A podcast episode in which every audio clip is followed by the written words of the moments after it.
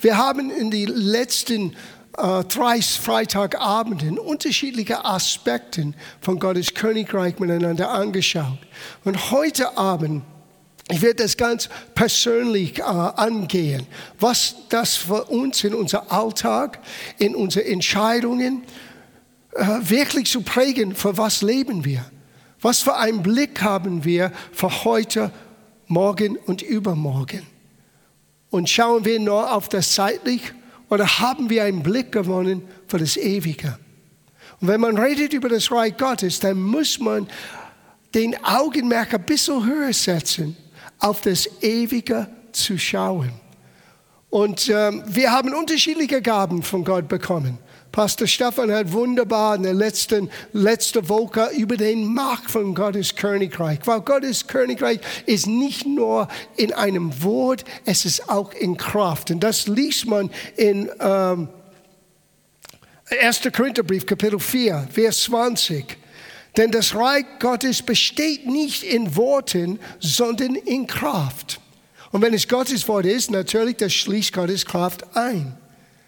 So, wir reden nicht hier von nur einer Theorie. Wir lernen etwas Neues moralisch auszuleben oder eine neue Erleuchtung, die uns hier in unser Verständnis zu einer Ebene bringt, die die anderen Menschen nicht verstehen können. No, no, no. Wir reden hier über Gottes Wort, über das Evangelium, die uns Licht gibt und den Schlichtheit des Evangeliums so real macht. Wir Menschen bräuchten einen Retter. Jesus ist unser Retter. Wenn wir ihn in unser Leben haben, haben wir Zutritt, haben wir alles, was Gott für uns Menschen vorbereitet haben, wir haben die Möglichkeit, das alles aufzunehmen. Und er ist die Tür, die diese neuen Königreich Gottes für uns Menschen öffnet. Das ist das Evangelium. Und obwohl es schlicht ist, obwohl es so einfach zu erklären auf einer Seite. Es ist so umfassend, dass Paulus sagte manchmal, Gott gibt uns Dinge, die unser eigenes Verständnis übersteigt. Die Friede Gottes, die wir erleben können, seine Freude, die wir erleben können, seine Liebe, die wir erfahren und auch weitergeben können. Manchmal es übersteigt unser eigenes Verständnis. So Gott ist Königreich ist nicht nur in Worten allein. Ich denke, das muss man betonen, sondern in Kraft, in Gottes Kraft. Aber Gottes Wort ist ein Behälter von seiner Kraft. Well, Matthäus, in Matthäus Kapitel 12, Vers 28, Jesus hat äh, etwas Ähnliches gesagt. Er sagte, wenn ich aber die Dämonen durch den Geist Gottes austreibe, so ist ja das Reich Gottes zu euch gekommen. So eine Demonstration von Gottes Gegenwart. Weil für die, die vielleicht nicht dabei waren, wir haben Gottes Reich so definiert. Das ist den, den Bereich, wo die Herrschaft Jesu wird angenommen. Wo immer Jesus der Herr ist, da ist das, äh, da ist der Königreich Gottes gegenwärtig. Und wir können lernen, in dieses Königreich zu leben, jeden Tag obwohl wir hier auf die Erde sind. Wir sind in dieser Welt, aber was haben wir gelernt vor zwei Wochen? Wir sind nicht mehr von dieser Welt. So, wenn wir in dieser Welt, aber nicht mehr von dieser Welt sind, wie sollten wir anders leben? Wie sollte unser Leben aussehen? Das ist mir meine Sichtweise. Stefan der Evangelist, er geht nach den Power und den Kraft und wie es Menschen für Gott gewinnen kann. Absolut. Aber ich gehe als Pastor ein bisschen von den Aspekt heute Abend, wie verändert uns oder wie soll das uns verändern? Wie soll das Königreich Gottes unser Alltag neu formen? Was ist Gottes Norm für uns Christen? Und da müssen wir unsere Gedanken ein bisschen erneuern, von wie wir waren zu das, was wir sein können in und durch Christus. So, wir beginnen jetzt, Gottes Reich gesinnt zu sein. So, dieses Königreich Gottes Gesinnung in uns zu haben, ist ein riesiger Schritt vorne in geistlicher Reife. Nicht nur in meiner kleinen Welt, nicht nur meine eigenen Situation, sondern einen Blick zu haben für das große Plan Gottes, die aller Menschen umfasst, die diese Welt umfasst und auch die Ewigkeit umfasst. Na, ich weiß, das ist ziemlich groß. Und keiner von uns könnte das in der Fülle begreifen. Aber Gott erlaubt uns durch seinem Wort, durch den Heiligen Geist Einblicke zu gewinnen, eine Siegweise zu, zu gewinnen. Und das spornt uns an, Raum zu geben für unser Charakter, unsere Beurteilung, unsere Entscheidungen wird anders geformt, aus nur was wir vielleicht zeitlich vor uns sehen. Und das wollen wir miteinander angehen heute Abend. Ich beginne in Kolosserbrief Kapitel 3, Vers 1. Seid ihr nun mit Christus auferstanden? Paulus hat diese Frage gestellt. Aber es ist nicht wirklich eine Frage. Er schreibt zu der Gemeinde hier in Kolossi, Kolossai und er weiß, er schreibt das zu Christen. Aber er möchte eins betonen. Wenn du ein Nachfolger Christi bist, wenn Jesus dein Herr ist, dann bist du mit Christus auferstanden. Und wenn das die Tatsache ist, so suchet, was droben ist, was oben ist. Suchet, was droben ist, wo Christus ist, sitzen zu den Rechten Gottes, trachtet nach dem, was droben, nicht nach dem, was auf Erden ist. Ja, wie wir vor zwei Wochen gelernt haben. Wir leben, wir haben ein irdisches Leben, wir leben auf dieser Erde, wir leben in dieser Welt, aber wir sind nicht mehr von dieser Welt. Und unsere Bemühung muss ein bisschen höher gestellt als nur was vor uns steht, sondern wir müssen nach oben schauen. Wir müssen lernen, auf Jesus zu schauen. Wir müssen ihn sehen in seiner Vollmacht und Autorität und wir müssen uns mit ihm identifizieren weil wir sitzen mit ihm. Er hat uns, uns mit auferweckt mit ihm und uns versetzt in das Königreich seines Sohnes, heißt das in Kolosserbrief Kapitel 1. Der Vater hat uns in das Königreich seines Sohnes eingesetzt. Und wir sitzen mit ihm in himmlischen Orten. Epheserbrief Kapitel 2.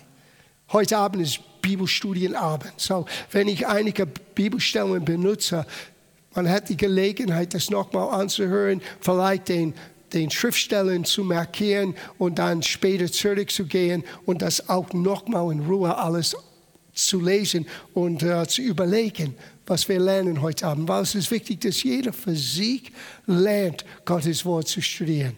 Heute Abend und solche Abenden sollte eine Anspornung sein für jeder Einzelne von uns, dass wir selber einen Hunger entwickeln.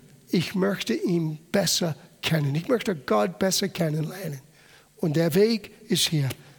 Durch seinem Wort, aber nicht durch unsere Leistung, sondern mit der Hilfe von Gottes Geist.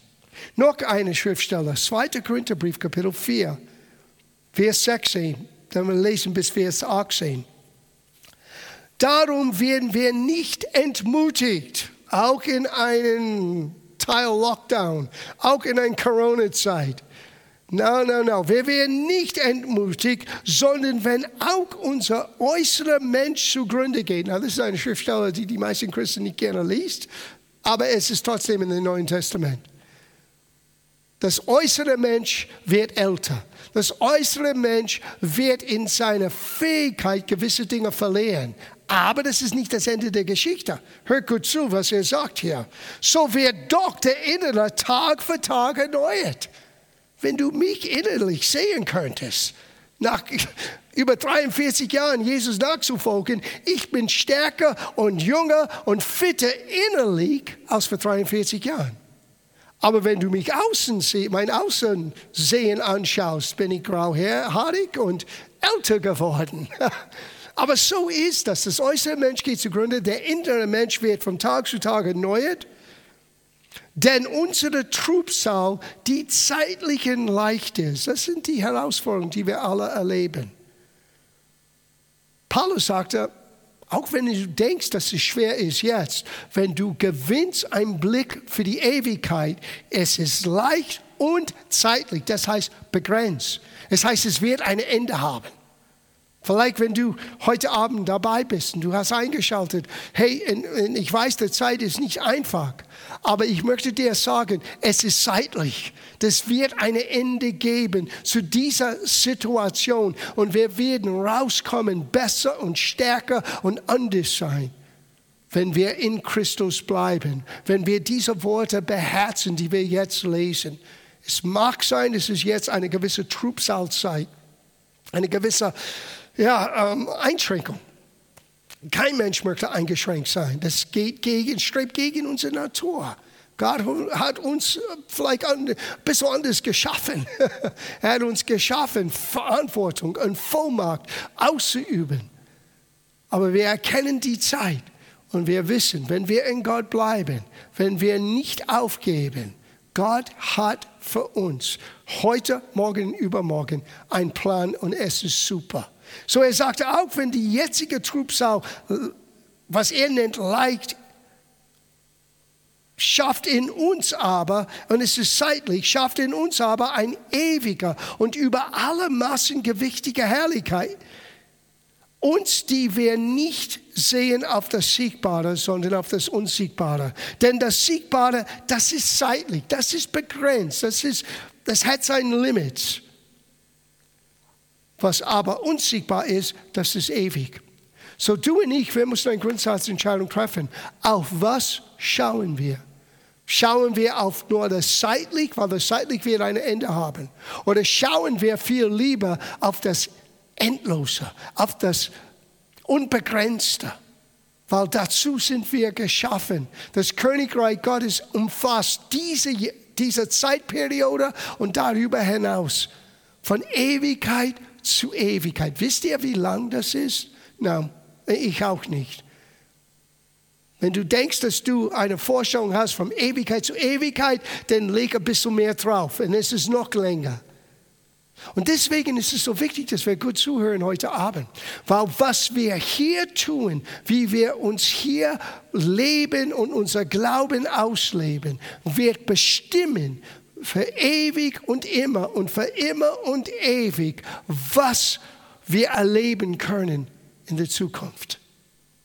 So, wir haben manchmal zeitliche Herausforderungen, aber die sind leicht im Vergleich mit der Herrlichkeit. Sie, die sind schwer, wenn du auf dich schaust. Die sind schwer, wenn du nur auf deine eigenen Situationen, deine eigenen Bedürfnisse, deine eigenen Wünsche schaust. Aber wenn du einen Augenblick gewinnst für die Ewige, für das Unsiegbare, plötzlich den Trubsauen in dieser Welt sind leicht im Vergleich mit das, was Gott für uns vorbereitet hat.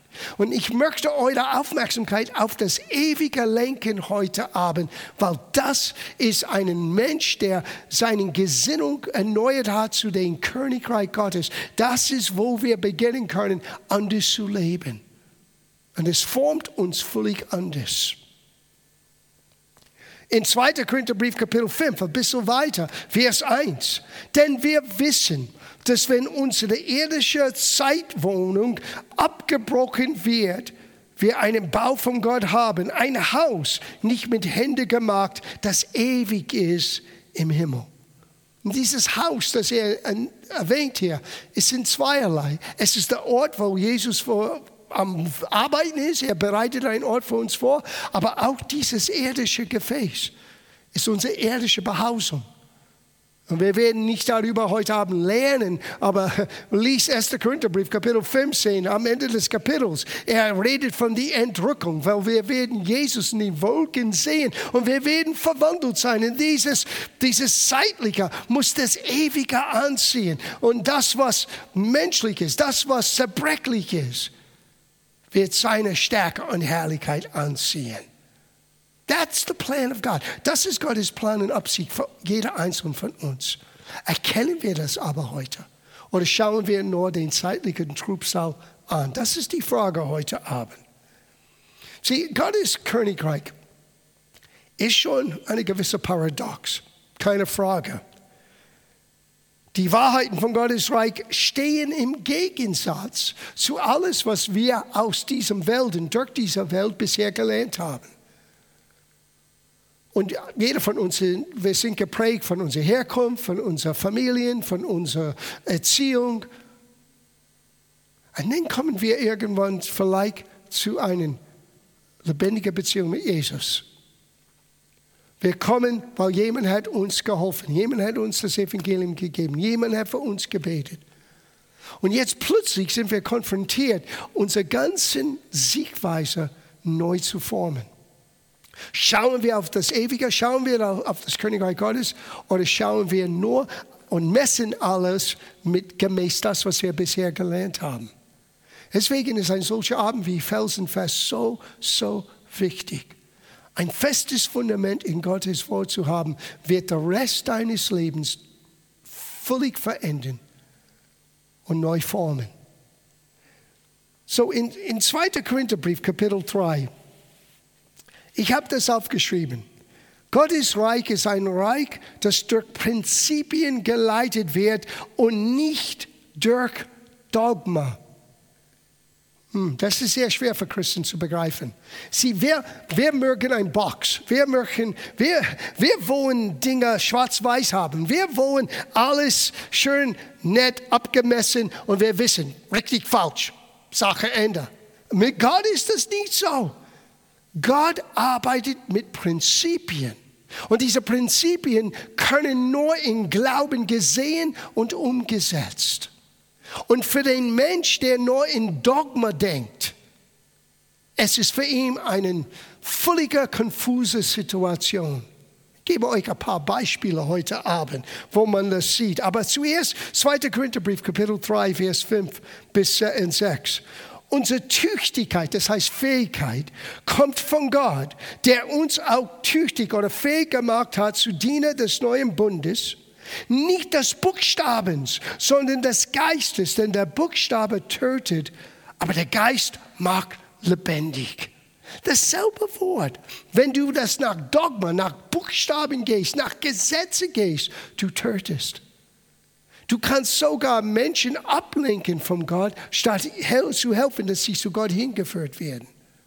Und Gott sagt, ähm, Paulus, Entschuldigung, Paulus sagt hier, der Grund, warum wir fähig sind, anders zu sein, anders zu verkündigen, anders auszuleben, anders zu lehren, ist, weil Gott hat uns fähig gemacht. Und wir sind Diener des Geistes, nicht nach der Buchstaben. Now, lass mich euch ein paar Beispiele geben. Erinnert euch an diese Frau, der in Ehrbruch erwischt wurde? Ich frage mich immer, wo ist der Mann? Aber das ist eine andere Geschichte. Die haben nur den Frau genommen. Und Jesus hat dieser Satz losgelassen. Das Gesetz war klar, den Dogma war klar, Steinigung laut dem alten Bund. Und Jesus, er schrieb zuerst in der Sand. Ich weiß, was er geschrieben hat. Möchtet ihr wissen, was er geschrieben hat? Es heißt im Alten Testament, Israel, weil du mich verlassen hast, werde ich deinen Namen in der Sand schreiben. Ich bin sicher, er hat Israel geschrieben.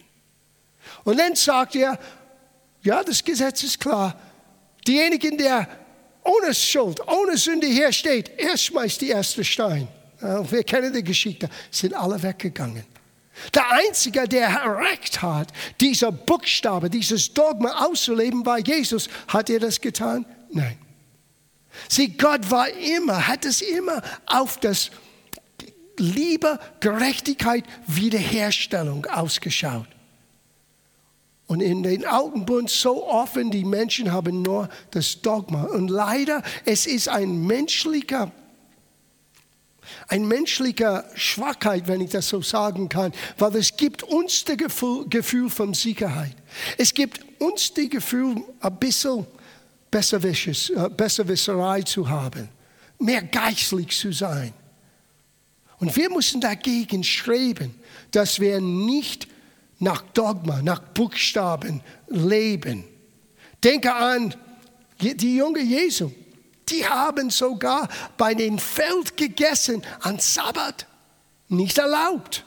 Und alle Pharisäer und alle Buchstabenkenner, die haben gesagt, Jesus, schaust, was deine Jünger tun. Und er sagte, habt ihr nie gelesen, was David getan hat, als er in das Allerheiligtum ging und hat das Brot das vom Altar genommen? Die konnten es nicht begreifen, dass Gott viel lieber Barmherzigkeit sehen wollte. Aus all dieser Korrektheit. Na, heißt das, dass wir tun, was wir tun wollen? Nein, aber es heißt, dass wir müssen zuerst Gottes Ziel erkennen. Was möchte Gott? Menschen helfen, Menschen retten, Menschen befreien, Menschen wiederherstellen. Das muss dein Herzschrei Gottes sein in das Reich Gottes, unter Gottes Volk. Sonst landen wir als ein Volk der Buchstaben die schön viel Wissen hat, aber Gott nicht mehr sieht. Noch ein Beispiel. Jesus selber heilte am Sabbat. Denkst du, dass er vergesslich war? Denkst du, dass er vergessen hat, welche Teile? Er hat es mit Absicht gemacht. Und er wusste, das war ein, ein Ärgernis für den damaligen Besserwisser, den damaligen Dogma denkenden Menschen. Er hat es mit Absicht gemacht. Warum? Er wollte den Menschen zeigen, das ist heilig für Gott, dass Menschen geholfen werden, dass Menschen werden neues Leben erfahren. Das ist, was zählt im Leben. So, wir müssen Gott sehen, wie er wirklich ist. Wir müssen seine Prinzipien lernen zu kennen, selber auszuleben und jede Situation. Du kannst nicht pauschal denken. Menschen, die in Pauschalsituationen denken, ach, manchmal sie grenzen so viele Menschen aus. Jede Situation ist anders, jeder Mensch ist anders und Gott hat eine, eine Weisheit für jede Situation, weil sein Endziel ist Wiederherstellung und Heilung und Befreiung. Immer. Immer, immer. Now, es ist auch ein gewisser Paradox, weil wir reden ein bisschen von unserer unser Gewohnheiten, wie es sein sollte im Gottesreich. Weil es heißt, wenn du groß sein möchtest, man könnte mit falscher Demut sagen, aber ich möchte nicht groß sein. Na, wait a minute. Jesus hat gesagt, wer möchte unter euch groß sein? Er hat diese Frage gestellt und er hofft, dass einer von uns sagt, okay, ich möchte, aber hör, was er sagte. Wie ist der Weg dorthin? Nicht wie in dieser Welt. Es ist völlig anders. Wer möchte groß sein, muss der Beste sein, muss der Klugste sein, muss das Reichste sein. Na, nicht in Gottes Reich. Wer möchte der Größte sein, muss ein Diener aller sein. Völlig ein Paradox, völlig anders aus dieser Welt. Um etwas zu bekommen, musst du zuerst lernen, etwas weiterzugeben. Gebt, es wird euch zurückgegeben bis wir das begreifen. Wir halten immer und klemmen immer an Dinge, weil wir irgendwo denken, ich komme zu kurz. Aber in Gottes Reich, Jesus hat gesagt, hab, mach dir keine Sorge. Gott weiß, was du brauchst, sogar bevor du ihm erbittet hast. Es heißt auch, herrschet nicht übereinander, sondern dienet untereinander. Hm. Das Leben in Gottes Königreich ist völlig anders, als was du siehst da draußen. Und die Welt braucht einen anderen Lebensstil in uns und durch uns zu erkennen. Das Königreich Gottes ist nicht in erster Linie äußere Korrektheit. Hört gut zu.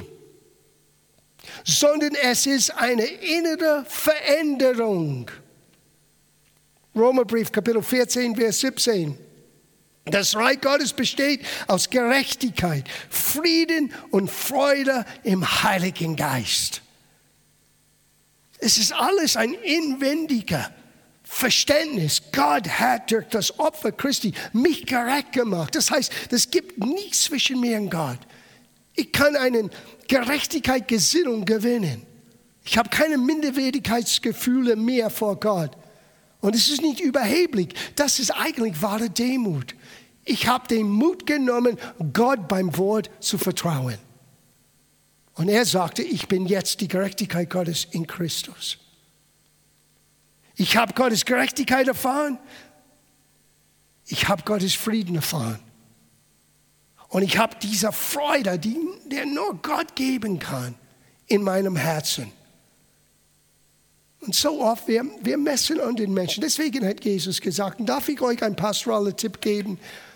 Richte nicht an den Menschen, weil du hast keine Ahnung, gerade jetzt, was sie durcherleben. Du weißt nicht, was sie selber bisher erlebt haben, was sie selber wirklich versteht oder nicht versteht. Sie, wir messen immer nach unserer Maßlatte, nach, nach unserer Erfahrung, nach unserem Verständnis. Jesus sagte, richte nicht. Diene lieber. Bete füreinander, ja.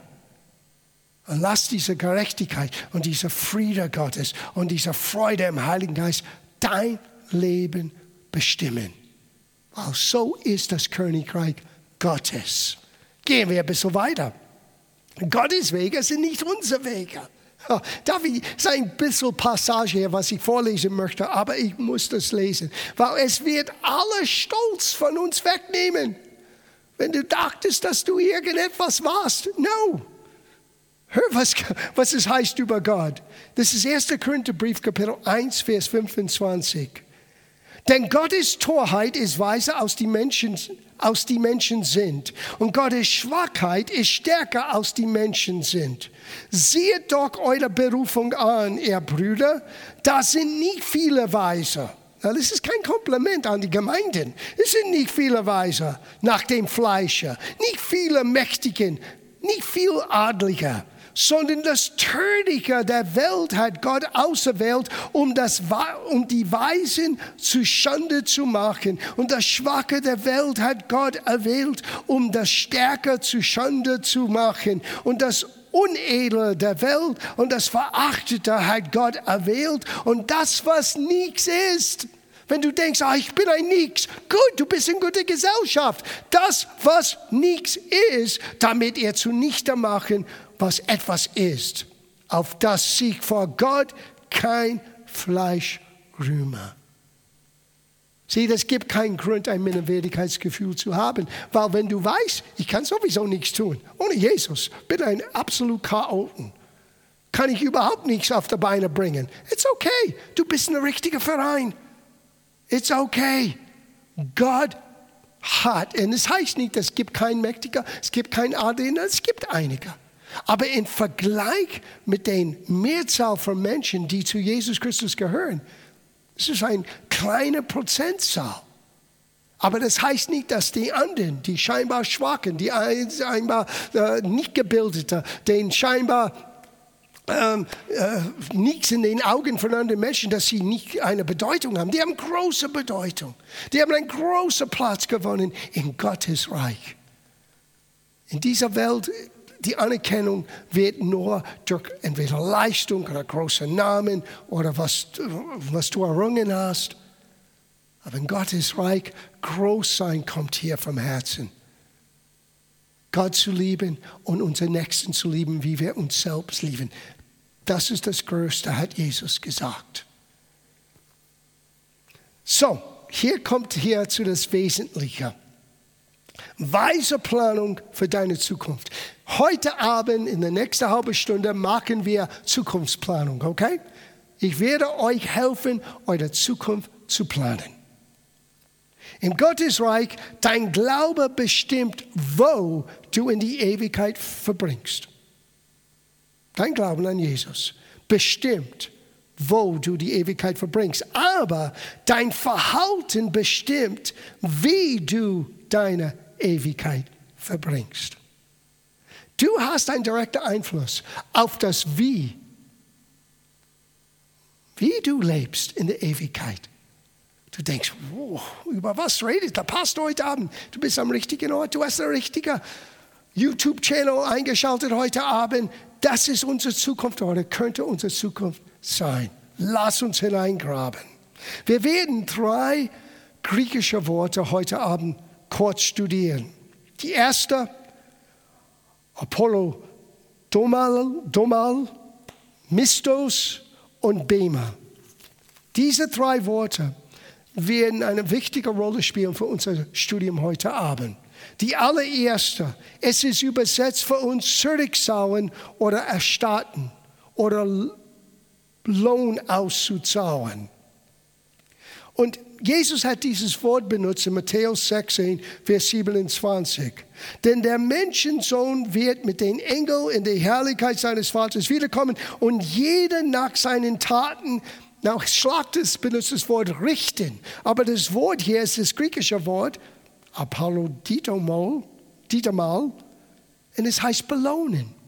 Schau, es ist dasselbe Wort benutzt in Lukas 14, Verses 13 und 14.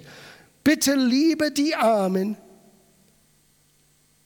Bitte liebe die Armen, Behinderten, Lahmen und Blinden an deinen Tisch. Dann hast du Menschen geholfen, die sich dir nicht erkenntlich zeigen können. Gott wird dich am Tage der Auferstehung dafür, dafür belohnen. Selber Wort. Es gibt eine Belohnung, wenn du nicht nach den Schau, nicht nach das, was Menschen in der Welt sehen, ist wichtig und stark und cool, sondern das, was wirklich vor Gott zählt. Menschen zu helfen, die dich nicht zahlen könntest. Deswegen ist unser Benehmen mit den Armen, sei es geistige Armen, äh, natürliche Armen, die, die nicht fähig sind, sich selber zu helfen, wie wir uns benehmen, wie wir als Gemeinde uns engagieren ist so entscheidend für jeder Einzelne von uns. Weil da wartet auf uns, nicht in dieser Welt unbedingt, aber in der Auferstehung, da wartet auf uns eine Belohnung. Der dritte Schriftsteller, Markus 9, Vers 41. Erfrischt euch ein Mensch mit, seinem, mit einem Schluck Wasser. Das habe ich heute Abend erlebt. Mary hat mir Wasser gebracht. Das ist eine, eine Belohnung für dich, Mary. Weil ihr so Christus gehört, so wird ihr seinen Lohn erhalten. Darauf könnt ihr euch verlassen. So auch in den kleinen Gesten, auch in den kleinen Dingen, die wir tun, das gibt einen Lohn, das gibt eine Belohnung, die von Gott kommt, wenn wir das für, sie, für ihn und für seinen Namen tun. Nicht nur den großen Dingen, nicht der Blitzen, den Erdbeben, ist manchmal in ganz kleinen Dingen, die selten wird gesehen. Ja, wir, müssen, wir haben so viel anzuschauen. Jetzt, let's schau, lass uns das zweite Wort, Mistos, anschauen. Ewige Belohnung oder Lohn. Es beginnt damit, was wir heute tun. Deswegen, du musst einen Blick für Gottes Reich, dass du in Gottes Reich jetzt bist. Aber dieser Reich ist ewig. Und wie ich jetzt mich benehme, wird bestimmen, wie ich auch in der Ewigkeit leben werde. Schauen wir das an. Lukas Kapitel 6, Vers 22. Glücklich seid ihr, wenn auch die Menschen hassen, wenn sie von euch nichts wissen wollen und euch verachten, wenn sie auch beschimpfen und Schlechtes über euch erzählen, nur weil ihr zu mir gehört. Denn freut euch, ja, ihr könnt jubeln, denn im Himmel werdet ihr dafür belohnt werden. Mistos, eine Belohnung, einen Lohn bekommen. Na, das, das fühlt sich nicht gut an, wenn Menschen wegen unser Glauben an Jesus sagen, oh Christ, oh, ich bekomme das ständig, wenn, so oft als um, in, der, in der Vergangenheit, ich habe sehr, sehr viel gereist.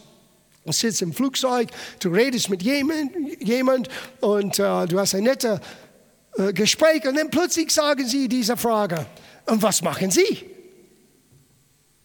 Ich bin Pastor. Und dann entweder, das ist die Beendung von dem Gespräch, oder es wird sehr religiös sein. Und dann sagst du, Gott, hilf mir, durch all diese vorgefestigte Meinung durchzubrechen. Und oftmals habe ich sehr interessante Gespräche erlebt, wunderbare Gespräche erlebt. Aber am Anfang ist eine gewisse Tendenz, ich weiß, für sie heute, wenn du sagst, dass du Christ bist, es hat einen total anderen Kontext in der Gesellschaft als vor 45 Jahren oder 40 Jahren. Glaub mir. Wenn du sagtest, dass du in eine Freikirche gehst, Sekte. Ah. Heute, wenn ich sage, ich bin Pastor einer christlichen Freikirche, das wird nicht von oben herab angeschaut. Manchmal die Leute sind interessiert. Wo ist die Gemeinde? Was tun wir? Wann haben wir Gottesdienste? Es ist eine völlig andere Kultur. Und ich weiß warum, weil wir haben gebetet und gebetet und gebetet und gebetet und Gott ist am Wirken, den, den Gedanken von der Menschen in dieser Gesellschaft zu verändern. Gott ist am Wirken. Stell das nie in Frage. Aber das war ein konstanter, harter, manchmal Arbeit, dass wir auch mit jeder erdenklichen Art und Weise eine Veränderung in dieser Kultur, in dieser, dieser Kultur heißt das, was wertvoll ist für Menschen in einer Gesellschaft. Dass wir die Gemeinde, und ich meine nicht nur GLC, ich meine die Gemeinde der Welt, einen anderen Präsenz, einen anderen Ruf geben könnte. Aber kostet, was es kosten wolle, ich bin Christ und ich schäme mich nicht. Und wenn du das merkst, wirst du eine große Belohnung haben, egal was die Menschen sagen.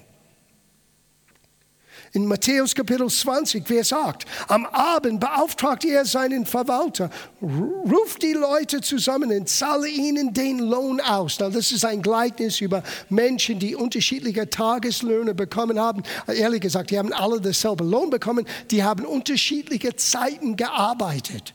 Und die, die den ganzen Tag gearbeitet haben, gesagt, das ist unfair. Und die, die noch 15 Minuten gearbeitet haben, haben gesagt, Halleluja. Und als derjenige geschimpft hat, der Meister sagte, Entschuldigung, ich habe dir angeboten den ganzen Tag für so und so viel Lohn. Du hast ja gesagt, wenn ich großzügig sein, auch mit anderen sein, what's the problem?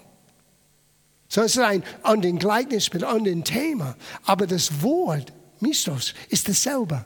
Belohnung, Lohn zu geben. Das gibt einen Lohn für dich. Das möchte ich euch ja, so stark ins Herz geben heute Abend. Es gibt einen Lohn. 1. Timotheusbrief, Kapitel 5, Vers 16. Jeder Arbeiter soll für seine Arbeit den gerechten Lohn empfangen. Mistos. Ein Arbeiter ist seines Lohnes wertes, sagt einer in der Übersetzung. Das ist gültig, gültig in der Gemeinde. Es sollte gültig sein in der Gesellschaft. Aber du musst auch wissen, noch wichtiger, bei Gott. Jeder Arbeiter wird sein Lohn bekommen. Einiges sehen wir hier, einiges aber sehen wir in die, in die Ewigkeit. Und vielleicht gebe noch eine kleine Anspornung. Vielleicht hast du schon mehr für die Ewigkeit getan, als dir bewusst ist. Gott wird dich dafür belohnen, dass du ihn durch Gebet und Fasten suchst. Aber wir werden nicht alle Schriftstellen lesen, es ist zu viel. Aber für die, die das später anschauen möchten, Matthäus 6, Vers 6 oder Hebräer 11, Vers 6.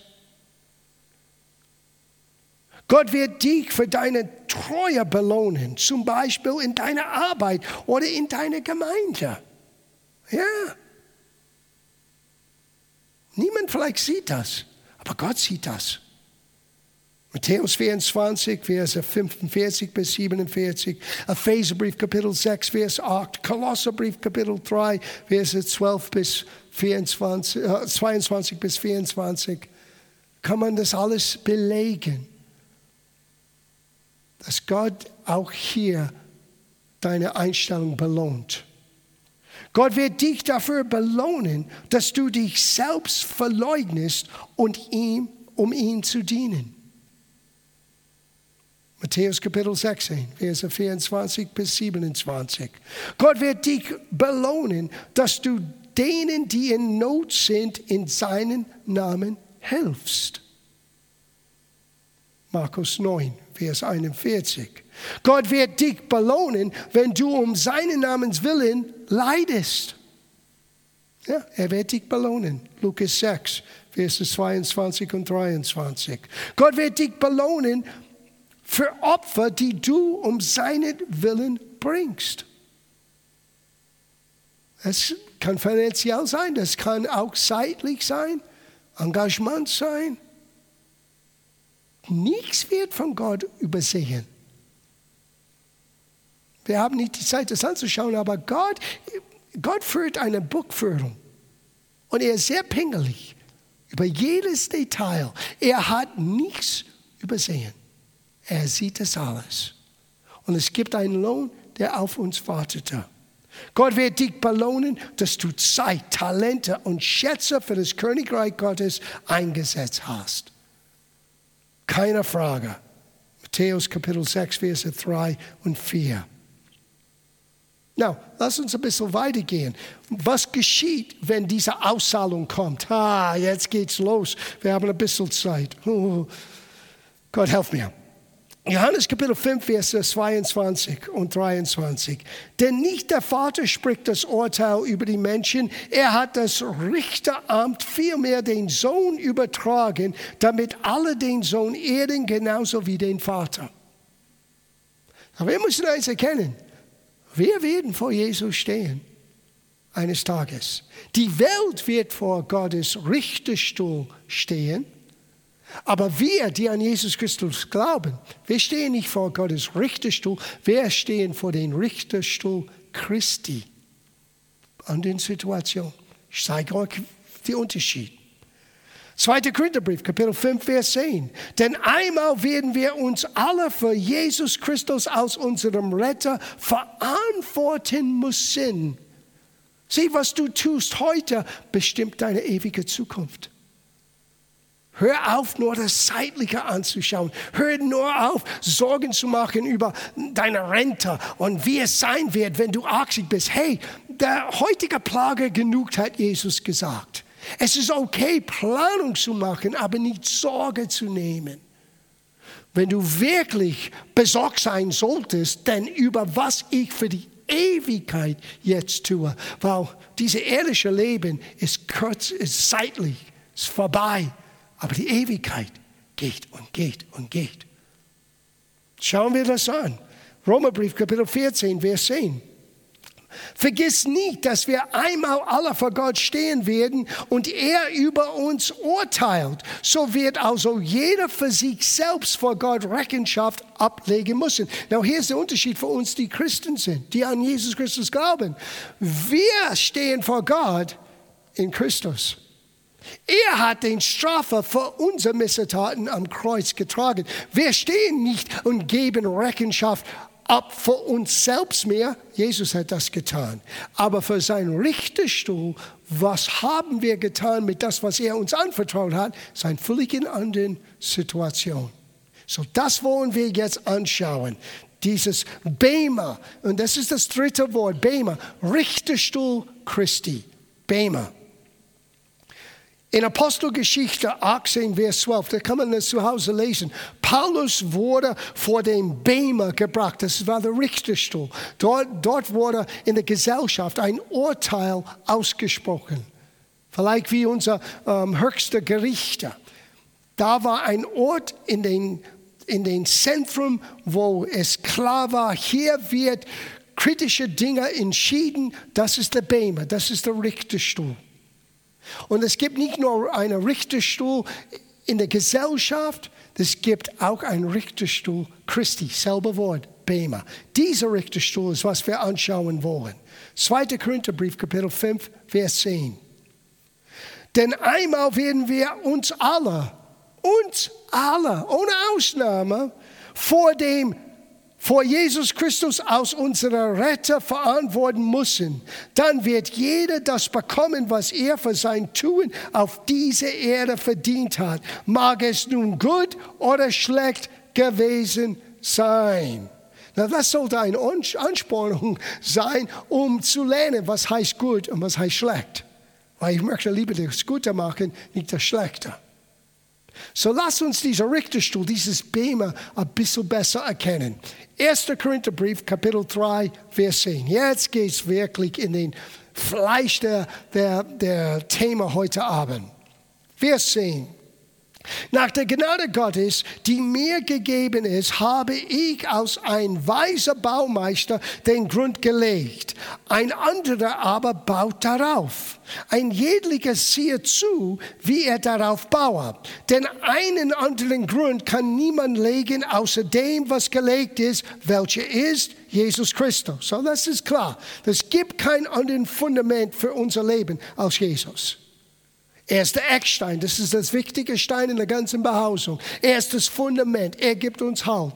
Aber wie du baust auf dieses Fundament, das ist dein persönliches Engagement, deine persönliche Entscheidung. Lesen wir weiter. Wenn aber jemand auf diesem Grund Gold, Silber, kostbare Steine, Holz, Heu, Stroh baut, so wird eines jeden Werk offenbar werden. Das ist der Bema Christi, der Richterstuhl Christi. Es geht nicht um Erlösung, Rettung, Himmel oder Hölle. Nicht für die Christen, wir werden gleich sehen, schwarz auf weiß. Aber es geht hier um, wie wirst du in der Ewigkeit leben? Sieh, wenn du beginnst zu begreifen, was ich heute tue, hat eine Auswirkung für immer und ewig und ewig und immer und immer und ewig. Und wirst du beginnen, anders zu, zu überlegen, was ist wirklich wichtig. Manchmal musst du gewisse Dinge heute abopfern, damit du für morgen oder in der Ewigkeit einen besseren Lohn bekommst. Die Entscheidung liegt bei jeder Einzelnen. Ob du mit Gold oder Silber oder Heu Stroh, das ist deine Entscheidung. Das ist meine Entscheidung. Aber wir werden verantwortlich sein. Ob ich nur oberflächlich war mit meinem Glauben, oberflächlich mit Gemeinde und mit der Bibel und all das, oder ob das für mich ernst war.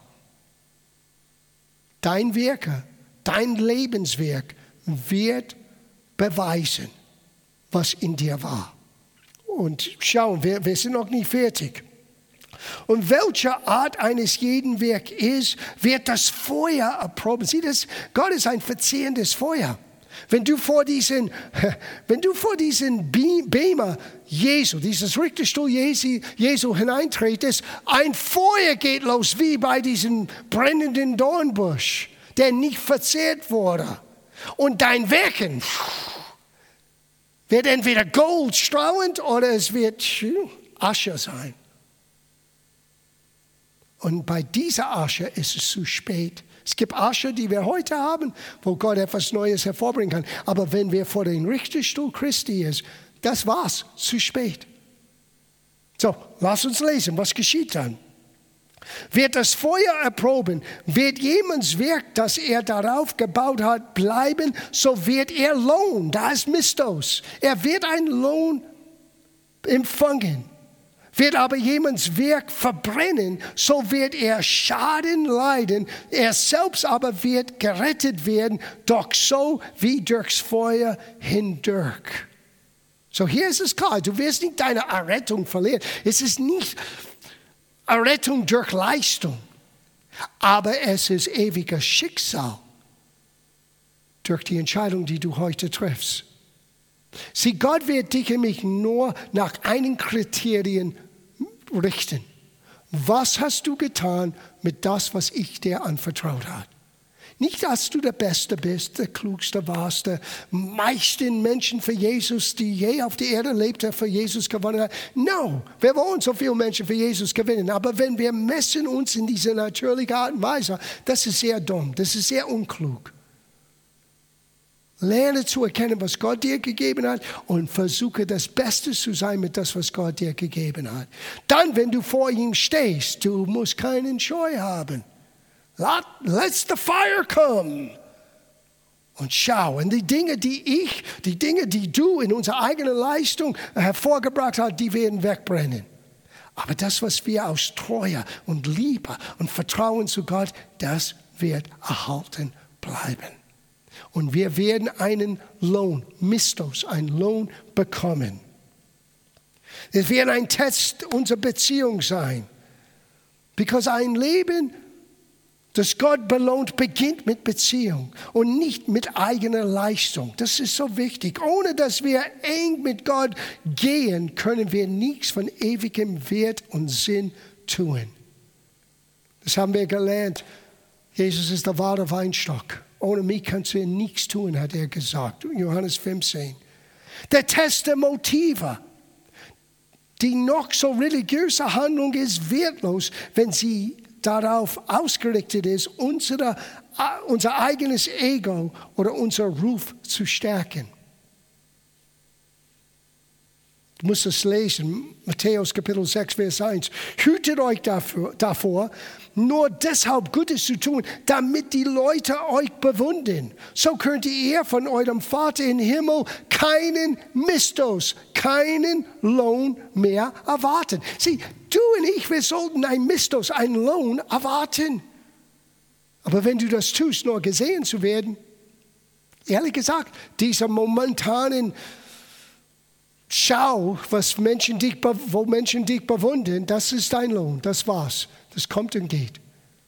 Aber wenn du das vom Herzen tust für Jesus, es bleibt. Der Test der Liebe, das ist das Wichtigste. Die Liebe bleibt. Wahre Werke der Liebe sind immer darauf ausgerichtet, anderen Gutes zu tun. So, wir schließen ab. Wir haben drei Minuten und dann kommen wir zu unserem Ende. Kann ich alles verlieren? Well, lass uns Vers 15 in 1. Korintherbrief Kapitel 3 zu Ende lesen. Verbrennt aber sein Werk, wird er alles verlieren. Uh. Er selbst wird zwar aus dem Feuer gerettet werden, aber nur mit knapper Not. Auf Englisch ich sagen, by the skin of your teeth. Du hast es gerade geschafft. Aber denk daran, du hättest dies, jenes und alles für die Ewigkeit ausgelebt, Weile gegeben, getan, aber du wirst da stehen. Sieh, es heißt, Jesus wird jedes Tränen, Tränen wegwischen. Die meisten dieser Tränen werden von Menschen kommen, wenn sie werden in einem Augenblick sehen, was sie alles hätte haben, hätte tun, hätte sein können wegen Jesus und entweder wegen Angst oder Faulheit oder weil sie nicht wussten, sie haben nichts getan. Und sie verlieren alles. Da wird eine Menge Weinen sein.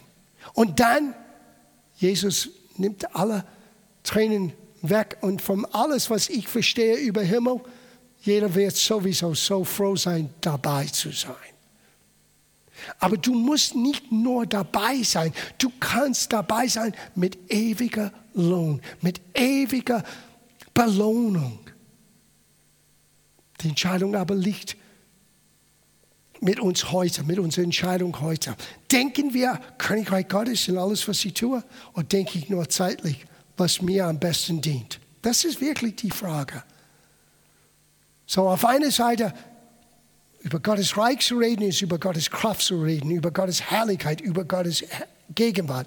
Aber Gottes Reich auch zu leben, ist unser heute, morgen und übermorgen bis in aller Ewigkeit. Wo lebe ich und wie lebe ich? Entscheide ich heute. Wir schließen ab. 2. Johannes Kapitel 1, Vers sagt, Seht euch vor, dass ihr nicht alles verliert. Da ist es nochmal, was ihr durch Christus erhalten habt, sondern dass ihr von Gott den vollen Lohn, den vollen Mistos für eure Arbeit erhaltet. Wie kann ich alles verlieren? Wenn ich aufgebe, wenn ich aufhöre, wenn ich meinen Zuversicht verliere, meinen Blick verliere für die Ewigkeit. Entschuldigung, das ist mir alles zu viel. Hör auf. No, no, no, no, no. Bleib dran. Denke an, was wir am Anfang gelesen haben.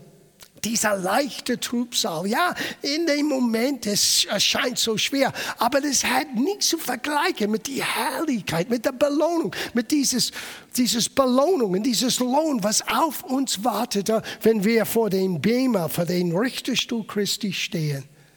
Und wir ohne Scheu, ohne Angst, wir sehen ihn, wie er wirklich ist.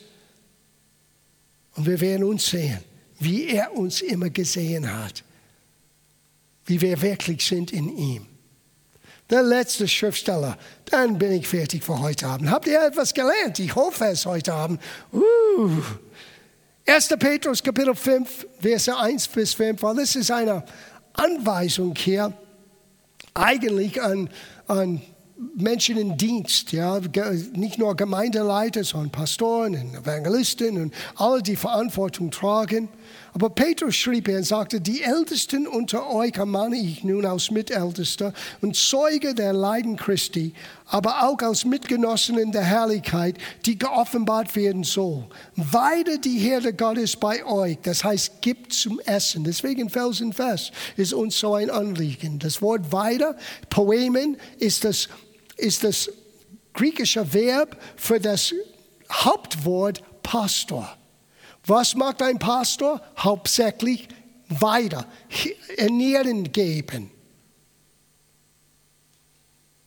Weiter die Herde Gottes bei euch, nicht gezwungen, sondern freiwillig, nicht aus schnöder Gewinnsucht, sondern aus Zuneigung, nicht aus Herrscher über die euch zugewiesenen Seelen. Sieh, eines Tages werde ich eine Rechenschaft abgeben müssen für das, was ich getan habe mit den Menschen, die Gott mir als Pastor anvertraut hat. Ich habe das neulich einer Gruppe von jungen Menschen gesagt. Der einzige Unterschied zwischen einem Bibellehrer und einem, der nicht zum Dienst berufen ist, vollzeitigen Dienst, ist, dass wir ein strengeres Urteil von Gott bekommen. Das hat Jakobus gesagt. Er sagte, sei nicht alles so, so gierig, so eifrig zu lehren. Warum? Weil wissen, dass wir ein strengeres Urteil haben. Es gibt einen gewissen Preis zu diesem Privileg und es ist das höchste Privileg. Pastor, die Gemeinde zu weiden, die Gemeinde zu lehren, riesiger, riesiger Privileg, aber es kommt verbunden mit Verantwortung. Und so Petrus sagte hier, tut das mit der richtigen Einstellung, nicht gezwungen, nicht beherrschend, sondern unterstützen. Nicht als Herrscher über den zugewiesenen Seelen, sondern als Vorbilder der Herde. So werdet, das ist der Grund, warum ich das lese, weil das ist für uns alle jetzt. So werdet ihr, wenn der Oberhirt erscheint, den unverwelklichen Ehrenkranz davon tragen. Now, nicht jeder wird diese Art von Kranz bekommen, aber du hast deinen eigenen Kranz, was du auch bekommst. Für das, was du getan hast. Ich habe einen Ehrenkranz, was auf mich wartet, wenn ich meinen pastoralen Dienst gut abschließe. Nicht nur gut begonnen, nicht nur gut in der Mitte sein, wie werde ich am Ende sein? Viele fangen an sehr eifrig, aber wie viel enden eifrig? Und enden eifrig ist nicht einfach. Hätten wir Zeit, können wir Paulus' Leben studieren. Oh mein. Am Ende, alles haben ihn verlassen. Er war nur eine kleine Gruppe von Menschen, die zu ihm gestanden ist. Dieser große Mann Gottes, der alles gelitten hat für uns. Aber weißt du, was Paulus sagte?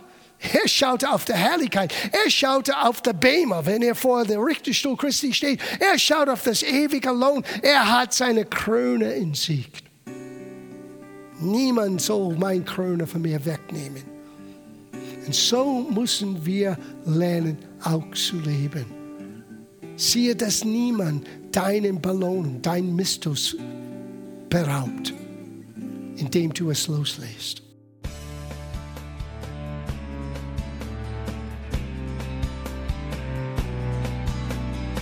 Liebe Zuhörer, das war ein Ausschnitt eines Gottesdienstes hier im Gospel Life Center. Auf unserer Website www.gospellifecenter.de können Sie die Notizen für diese und andere Predigten nachlesen und sich über die Arbeit von Gospel Life Center informieren. Wir wünschen Ihnen Gottes Segen.